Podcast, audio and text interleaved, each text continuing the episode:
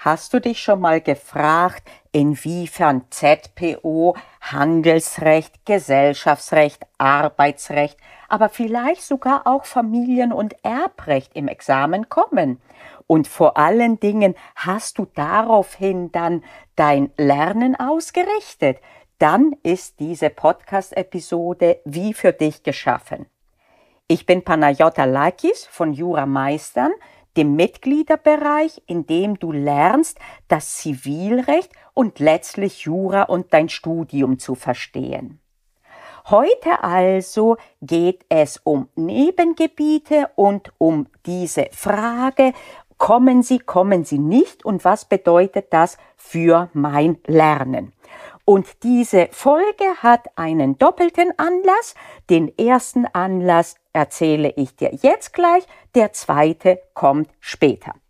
Der erste Anlass ist ein Gespräch, das ich vor ein paar Tagen geführt habe mit einem befreundeten Professor und sehr erfahrenen Prüfer in einem anderen Bundesland.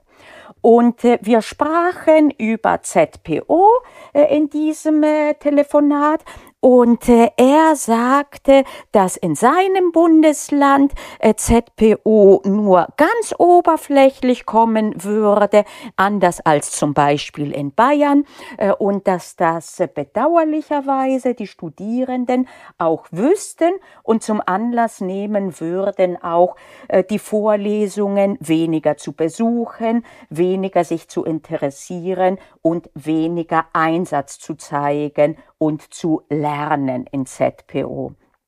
Und da habe ich gedacht, auweia, auweia, auweia. Denn es mag sein, dass in einem konkreten Bundesland bisher kaum etwas gekommen ist. Du hast aber keinerlei Vertrauensschutz, dass das sich nicht ändern wird. Ich habe es schon öfter gesagt, die Tendenz besteht darin, dass die Klausuren in den Worten einer befreundeten Professorin und Prüferin immer schräger werden. Das liegt daran, dass durch das Internet und dadurch, dass alles immer verfügbar ist, und besprochen wird direkt im Anschluss, es immer schwieriger wird, do Themen doppelt oder sogar dreifach zu verwerten, wie das früher war, wo sogar konkrete Themen, Klausurthemen im gleich, im, äh, nicht im gleichen, in einem anderen Bundesland dann zwei Jahre später noch einmal so wie sie waren kamen. Das gibt's heute nicht mehr. Und es werden trotzdem ständig rausgehauen. Klausurthemen müssen sie ja. Und das bedeutet, dass immer weniger diese sogenannten Klassiker kommen.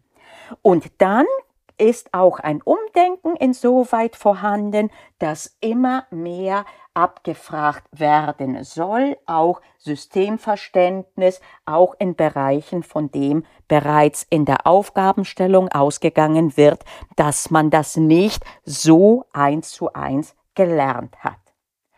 Das ist also der nicht der wichtigste, aber der erste und den meisten einleuchtende Grund, warum du nicht auf Lücke lernen solltest mit dem Argument, das kommt bei uns eh nie oder selten. Das wichtigste Argument ist aber ein anderes. Und das möchte ich gleich dir erklären, wenn ich dir den zweiten Anlass vorher verraten habe für diese Folge. Der zweite Anlass ist, dass ich gerade in einem ebenfalls Nebengebiet, nämlich dem Handelsrecht, einen Kurs fertig mache für meinen Mitgliederbereich und da habe ich mir diese Frage genauso gestellt anfangs und diskutiere sie im ersten Video. Und jetzt magst du sagen, wieso? Das ist doch inkonsequent. Äh, äh, du hast doch gesagt, wir sollen nicht äh, nur deswegen auf Lücke lernen. Und ich sage, ja, da bleibe ich auch drauf. Das bedeutet aber nicht, dass ich mein Lernen gar nicht ausrichte auf was kann denn und wie kann es kommen. Nur eben anders. Die meisten Studierenden lernen auf Lücke oder sie denken, jetzt kann ich noch oberflächlicher die Sache angehen und mir einfach fünf, sechs Sachen, das, was äh, der Repetitor äh, oder äh, der, der Professor, die Professorin oder wer auch immer sagt, das sind die fünf Sachen, die wichtig sind und nur die versuche ich mir zu merken und das war's. Das ist ein Fehler und das ist etwas, was ich auf keinen Fall propagiere. Es gibt aber eine andere Art daran zu gehen und das bedeutet, dass ich, wenn ich erkenne, dass etwas nicht so oft kommt oder in gewissen Bereichen, und das wäre halt das Handelsrecht, gar nicht gewisse Dinge so tief kommen können überhaupt, dass ich dann weniger Detailpunkte brauche. Nicht weniger Verständnis, sondern quantitativ nur weniger. Qualitativ genauso wie in den anderen Bereichen verstehen, worum es geht, verstehen, wie das System tickt.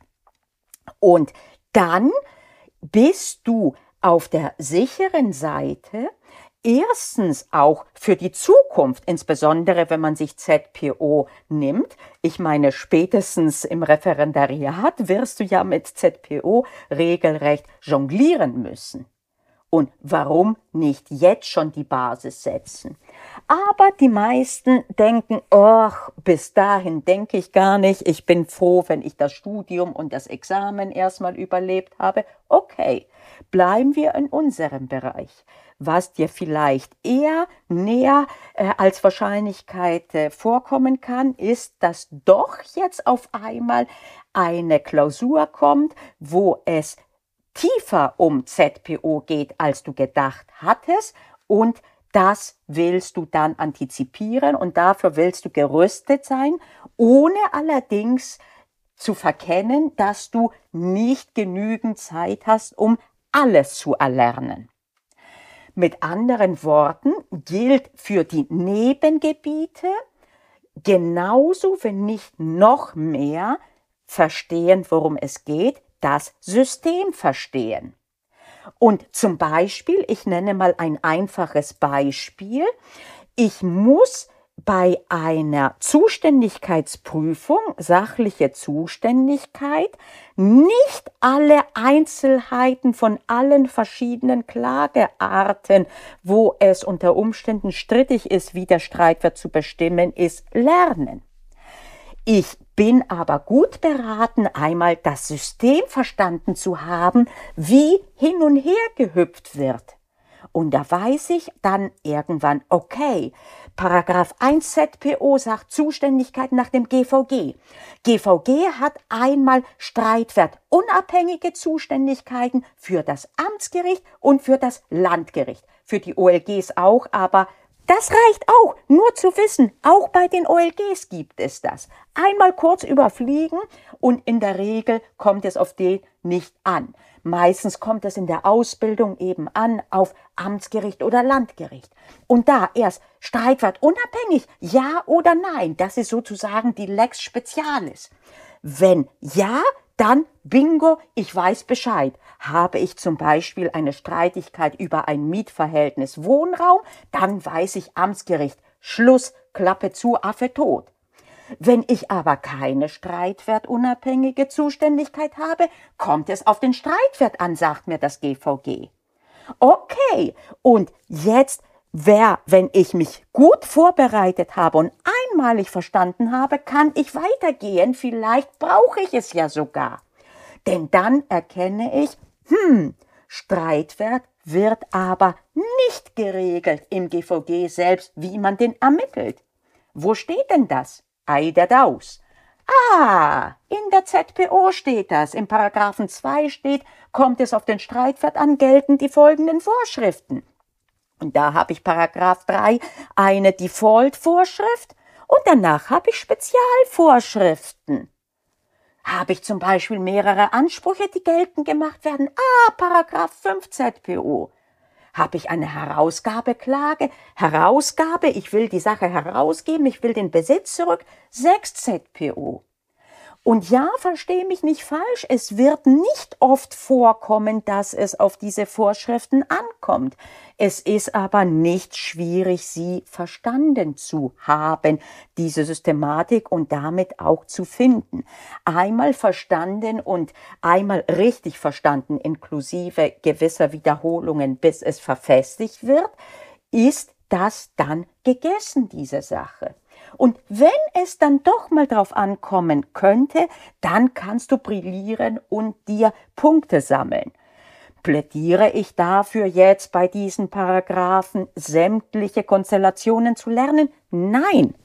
Aber genauso wenig wie ich dafür plädiere im Bereicherungsrecht, jede Ansicht, die es gibt, zu den drei Personenverhältnissen oder vier oder fünf Personenverhältnissen zu lernen. Ich bin glücklich, wenn du die Anweisungslage beherrschst. Übrigens auch aus gegebenem Anlass, da habe ich auch gerade das Video neu gedreht, wo ich das einfacher, hoffe ich zumindest, dargestellt habe im ähm, Mitgliederbereich. Also, denk daran, dass du dich nicht verlierst in Einzelheiten, auch nicht in den Kerngebieten, aber noch weniger in den Nebengebieten.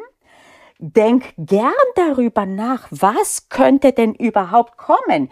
Im Handelsrecht zum Beispiel gibt es gewisse Dinge einfach, gewisse Bereiche, die sich besser eignen für eine fünfstündige Klausur und weniger gut eignen.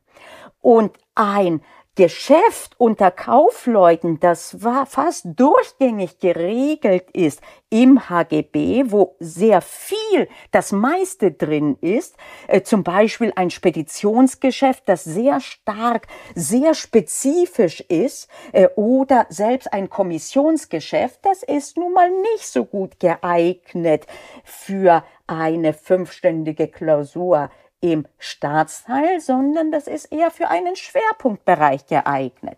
Heißt das, ich gucke es mir nie an? Nein, auch da heißt es, ich verstehe mal, worum geht es denn da? Was sind denn die, was ist denn die Systematik? Worum was wird denn grob gehandelt, so dass ich im Fall der Fälle dann doch irgendwie mich schlagen kann, obwohl ich davon ausgehe, der Fall wird nicht kommen. Was kann aber vollkommen? Alles, was kombinierbar ist mit den sonstigen Bereichen aus dem BGB. Handelsrechtliche Stellvertretung kann kommen und kommt immer wieder. Selbst die 25 fortfolgende sind super gut kombinierbar, weil es auch da on top um zum Beispiel eine Haftungsverdoppelung geht. Und davor kann ich prüfen, ob überhaupt der Anspruch entstanden ist und so weiter und so fort. Und sehr gerne strategisch nachdenken, aber im Hinblick darauf, was kann denn und in welcher Form kommen, aber daraus bitte die richtigen Konsequenzen ziehen.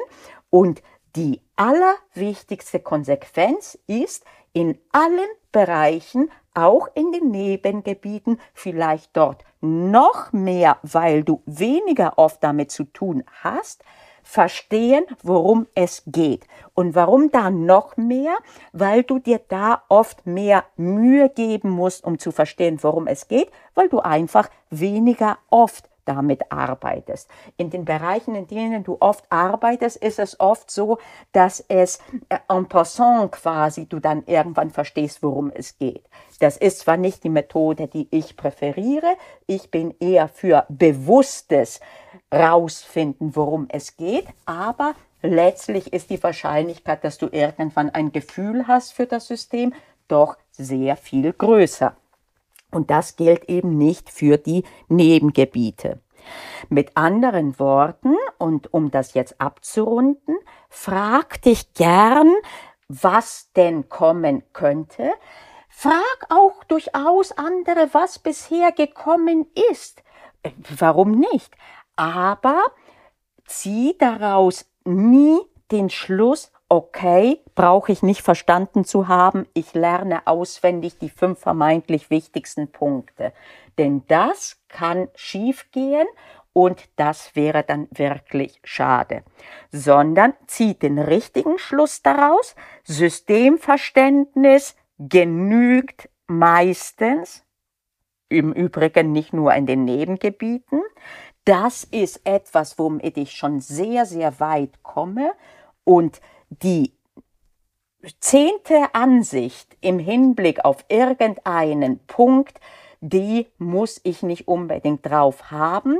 Optimal ist, wenn ich verstehe, warum überhaupt gestritten wird, dann, wenn ich bis dahin komme, dann ist jede Korrektorin und jeder Korrektor sowieso so begeistert, weil du dich so sehr abheben wirst von den anderen, dass es überhaupt nicht mehr schlimm ist, ob du jetzt noch auswendig drei, vier oder sogar fünf Meinungen präsentieren kannst.